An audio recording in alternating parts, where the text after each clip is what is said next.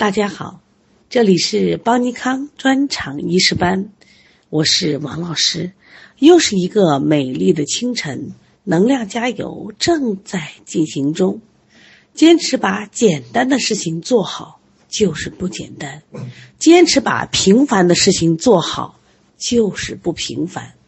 所谓成功，就是在平凡中做出不平凡的坚持。从今天开始，我们来预习一下六腑和五脏之间的关系。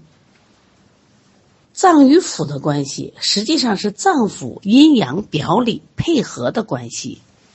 脏属阴，主里；而腑属阳，主表。这个需要大家记住啊。脏属阴，主里；腑属阳，主表。那么一脏一腑。一阴一阳，一表一里，相互配合，就形成了心与小肠、肺与大肠、脾与胃、肝与胆、肾与膀胱的脏腑表里关系。那么脏行气于腑，腑呢输精于脏，就体现了阴阳表里相疏相应的脏腑相合关系。我们先来看教材三十七页。第一组关系就是心与小肠的关系，心为脏，小小肠为腑。那么他们二者通过经脉的相互数络，构成表里关系。在生理上，小肠是分泌清浊，它清者可以转化为心血，是通过脾上输心肺，化赤为血，以养心脉。那么心呢，主血脉，它可以将气血输送于小肠，有利于小肠的受成和化物。这是生理上二者的关系。那我们看病理上呢，如果心火炽盛，可以循经下移到小肠，引起小肠泌别清浊的功能失常，就出现了小便短赤、灼热疼痛。甚至尿血，这些属于小肠的湿热，就是这个湿热来源于心火下移，就是你会有两种症状，既有心火的症状，也有小肠热的症状。那么反之，如果小肠也有热，也可以循经上循一心，可见心烦、舌赤糜烂等症状。其实，如果小肠虚寒、化物失常。水谷精微不生，日久也能出现心血不足的病症。在这里需要记的是啊，就是这个相表里关系，一定是通过经脉的相互数络构成的啊。它并不是脏与脏之间具有表里，它这个表里是通过我们经脉。将来我们要学这个针灸这个课程里边，专门有经络部分。好，我们再来看第二组关系，叫肺与大肠的关系。那么，同样，肺与大肠也通过经脉的相互数络构成表里关系。那么，他们在生理上的关系呢？因为肺气，我们前面学了它的功能是什么？清肃下降，它可以促进大肠的传导，有利于糟粕的排泄。那么，大肠传导正常。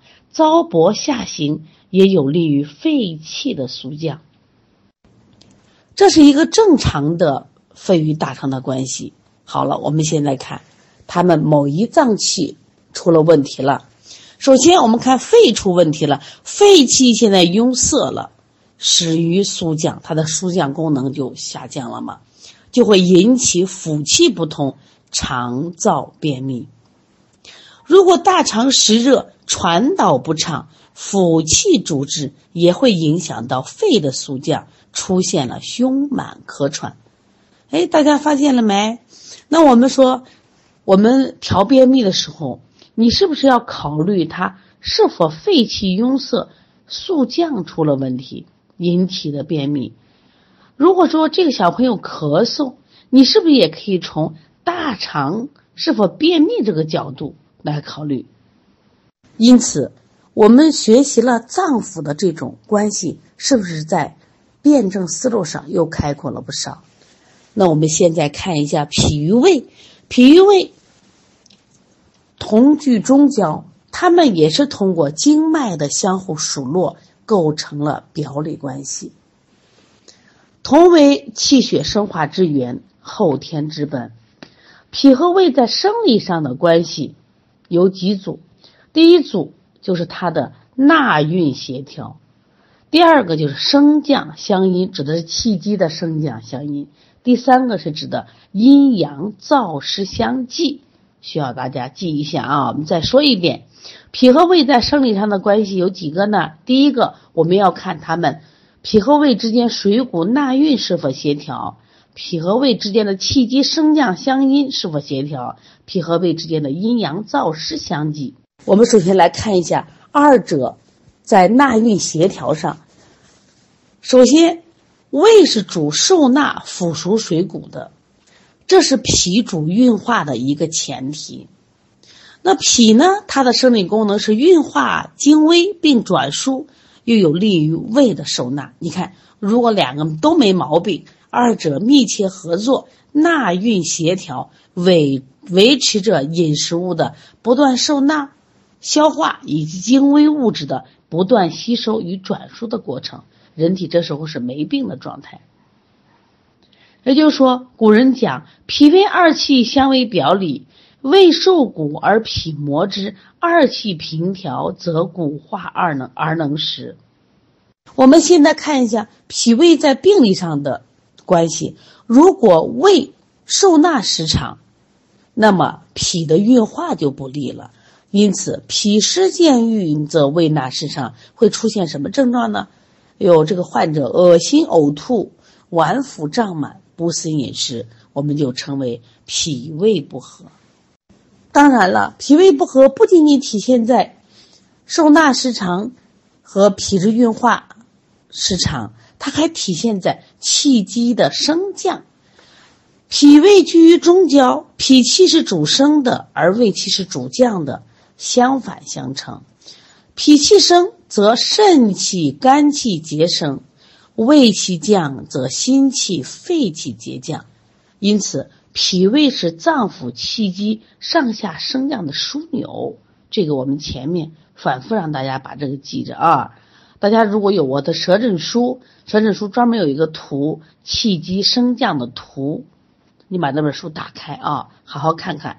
气机升降在我们的辩证中用的非常多。脾气上升。将运化吸收的水谷精微向上输布，有助于胃气的通降。那么，同样，胃气的通降，将受纳的水谷食糜通降下行，也助于脾的升运。那么，因此，脾胃之气的升降相因，它就保证了我们饮食纳运的正常进行，同样还维护着我们身体。内脏位置的相对恒定。如果在病理上的表现呢？脾气不升，水谷夹杂而下，出现了泄泻，甚至顽固不化，就吃什么拉什么。如果胃气不降，反而上逆，出现了恶心、呕吐、恶逆、嗳气，这你就明白了哦。如果出现这些症状，是反映的气的问题。刚才还讲了，如果说。脾气下降，我们还会出现内脏下垂的症状。古人有这样一句话说：“清气在下，则生损泄；浊气在上，则生嗔胀。”也就是说，当胃气往上逆的时候，因此脾虚气陷导致胃湿合降而上逆，那么胃湿合降也会影响脾气的生运功能。刚才还讲了啊，它可以起到什么？维护内脏位置，如果脾气下陷，就会出现内脏下垂。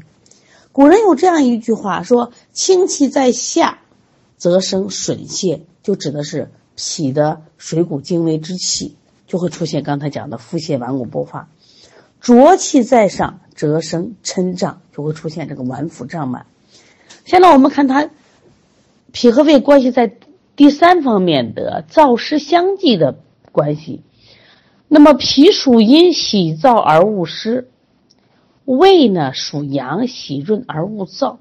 两脏是燥湿相合、协调共济，才能共同完成饮食物的腐熟和运化过程。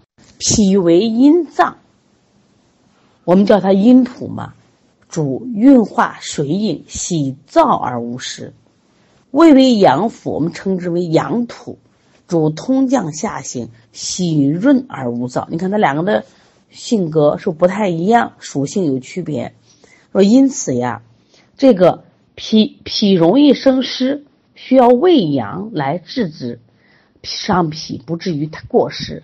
那么胃又生燥，所以需要脾阴以制止，使胃不至于燥。你看脾胃之间这个关系啊。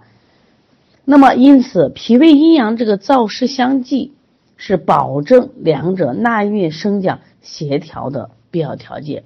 那我们现在看一下病理的变化。现在我们来看一下二者的病理关系。我们教材上说了，脾阳易损导致水湿不运，胃阴易伤导致消化异常。因此，如果湿困脾运，就导致胃纳的不振；如果胃阴不足，也会影响脾运功能。如果脾湿则气不升，胃燥则气不降，就会出现了中满脾胀、排便异常等症状。现在我们来看一下肝与胆。肝与胆通过经脉的相互数络构成表里关系。肝与胆的关系主要表现在同司疏泄、共主勇怯等方面。首先，我们来看一下关于同司疏泄，也就是说。肝是主疏泄分泌胆汁，胆呢富于肝藏泄胆汁。这一点啊，我们前面强调过，它虽然叫胆汁，是肝通过疏泄这样的一个功能分泌胆汁。那么二者现在协调合作，疏利胆汁与小肠，可以帮助脾胃消化饮食物。肝气疏泄正常，促进胆汁的分泌和排泄。那么胆汁如果排泄无阻，又有利于肝气疏泄的正常发挥。好了，出现了病理了，肝气瘀滞了，就会影响胆汁的疏利；胆腑湿热了，也会影响肝气的疏泄，都会导致肝胆出现了问题。会出现什么症呢？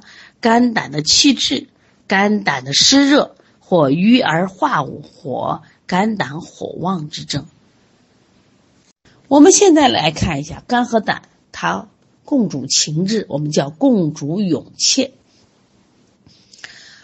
古人对肝胆啊分别有称呼，说肝者是将军之官，谋略出焉；胆者是中正之官，决断出焉。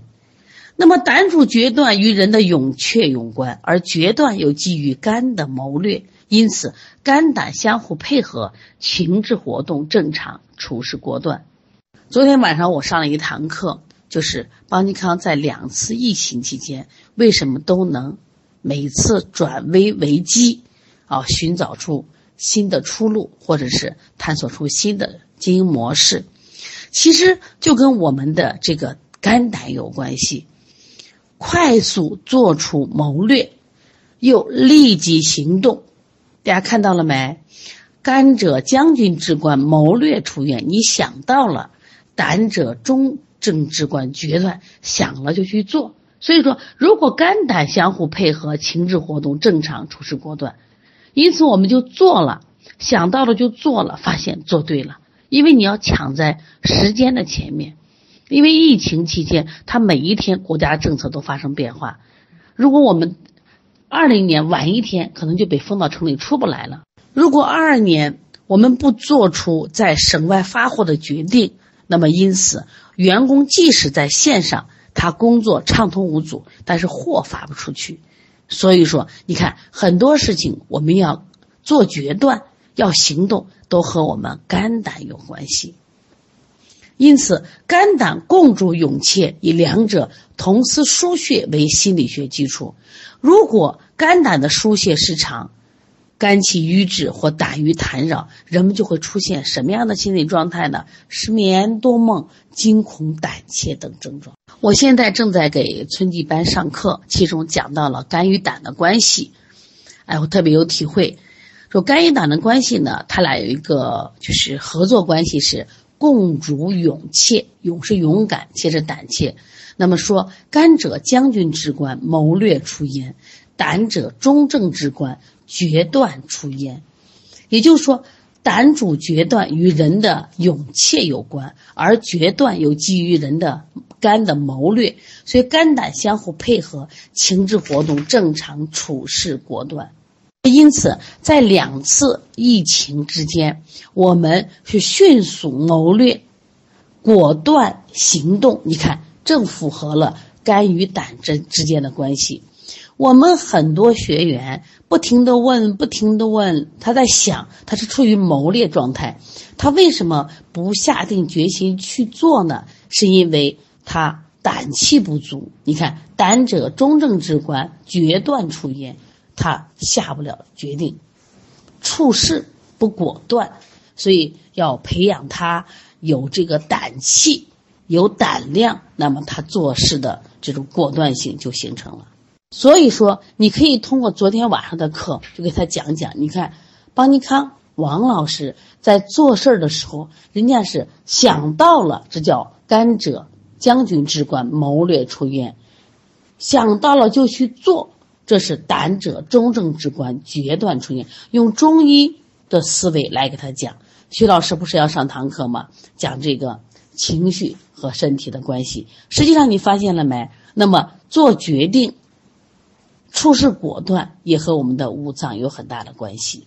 其实拿这个我们来反思我们自己，有时候我们自己想的很多，做事不果断，犹豫胆怯，就是你的肝胆之气。出现了问题了啊！现在我们来看一下肾与膀胱的关系。肾与膀胱也是通过经脉的相互数络构成表里关系。那么它俩在生理上，因为肾为主水之脏，生成尿液，它开窍于二阴，这是我们前面学过的关于肾的生理功能。那么膀胱主这个储藏尿液，通过小便排出。肾和膀胱，它俩是相互协作，共同完成尿液的生成、储存和排泄。而膀胱的储尿排尿功能取决于肾气的肾衰。这个非常重要，一这句话一定要记住啊！如果肾气充足，蒸化机还有它的固摄作用正常发挥，尿液正常生成，储藏于膀胱，并。有度的排泄，在病理上，如果肾气虚衰、固摄无权，那么膀胱就开合无度，所以尿频呀、小便清长、遗尿或者尿失禁。如果肾阳虚衰，肾与膀胱气化不利，就是小便出现不利或者脓闭或者尿失禁。那我们来说一下第第七单元气横之府，这里边的知识点不多啊。首先知道气横之府总共有几个，我们来看一下啊，六个脑。髓就是骨髓的髓，骨脉胆女子胞的总称。它为什么叫奇恒之腑？因为它的形态跟六腑的腑是一样的，多为中空的管腔或者囊状器官，但它的功能又像我们五脏的功能是藏精气而不泄，所以说它是形态四腑，功能四脏，就四脏非脏。又四腑，非腑，说异于常态，所以叫奇恒之腑。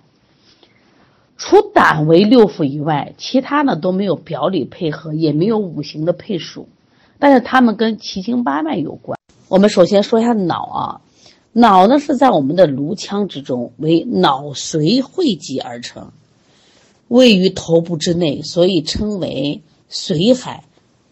还被称为元神之府。脑的主要生理功能，我们记住有三个啊，因为它为脑为髓海，可以主宰生命活动；还有呢，它可以主感觉运动；另外呢，它还主宰精神活动。首先，我们来看第一个，脑能主宰生命活动。脑为髓的一个汇集之处，脑髓的。功能对维持人的生命活动极其作用，所以古人呀就说脑为元神之府，是生命的枢机，主宰人体的生命活动。如果元神旺盛，人就精力充沛，思维敏锐，脏腑的气血安和。如果这个人元神失常，脏腑功能就失控了。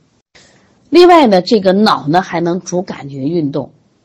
如果脑髓充盈，你感觉运动功能正常，比如说事物精明、听力正常、嗅觉灵敏、运动如常。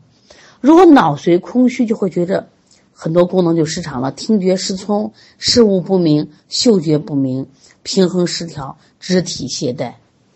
你像我们的口、舌、眼、鼻、耳这五官啊，它的功能都和脑相通，所以说。视听言动这些功能都与脑有关。像古人说：“两耳通脑，所听之声归脑；两目乳腺长于脑，所见之物归脑；鼻通于脑，所闻香臭归于脑。”小儿周岁脑渐成，舌能言，这都和脑有关系的。我们最常见的，如果脑髓或者脊髓出到了损伤，就会出现肢体运动失常、偏瘫、截瘫，甚至全身瘫痪。我们现在再看一下脑呢，它可以主精神意识，因为脑主思维意识和记忆，所以它这个功能正常，那么精神饱满，意识正常，思维灵敏，记忆力强，语言清晰，情志不畅，否则就会出现思维与情志方面的异常。我们现在看一下女子包，女子包呢，在还有几个名字叫包宫，呃，还叫子宫。还叫子脏，还叫包脏，还叫子处，就是遇到这种名字的时候，你知道啊，它就是讲的是女子包，也就是女性的子宫。那么，这个女子包的生理功能就是主持月经和孕育胎儿，这个需要知道就行了啊。女子包的主要生理功能就是主持月经和孕育胎儿。那么，女子包与脏腑经脉的关系需要大家知道一些啊。第一个，它与这个天癸的关系，天癸就是可以促进我们生殖器官发育成熟，女子的月经来潮和男排卵，男子的精气溢泄可以促进我们生殖能力的作用。在《黄帝内经》里有这样一句话，叫“女子二七而天癸至，任脉通，太冲脉盛，月是以时下，故有子”，来例假了。七七任脉虚，太冲脉衰少，天癸竭，地道不通，所以形坏而无子。这就讲了这个我们天癸和女性生子和这个绝经这样关系。这女子包呢，跟我们的很多经脉都有关系啊，像冲脉、任脉、督脉、带脉以及十二经脉都有关系。当然了，跟冲脉、任脉、督脉、带脉这关系最密切啊。冲脉、肾经并行，与阳明脉相通，可以调节十二经气血，与女子的月经排泄关系密切，所以有冲为血海之称。这个任脉呢，和足三阴经相会，能调节全身的阴经，又为阴脉之海。另外呢，任脉呢和这个胎儿的孕育有关，又有这个任主胞胎之称。还有这个女子胞和脏腑的关系，也就是月经的排泄、胎儿的孕育，均依赖于这个血液。像我们脏腑之中，心主血，肝藏血，脾统血，这不都跟血有关？脾与胃同为气血生化之源，那么因此女子胞的功能与心、肝、脾的关系更为密切。好，今天关于脏与腑的关系，我们就学习到这儿。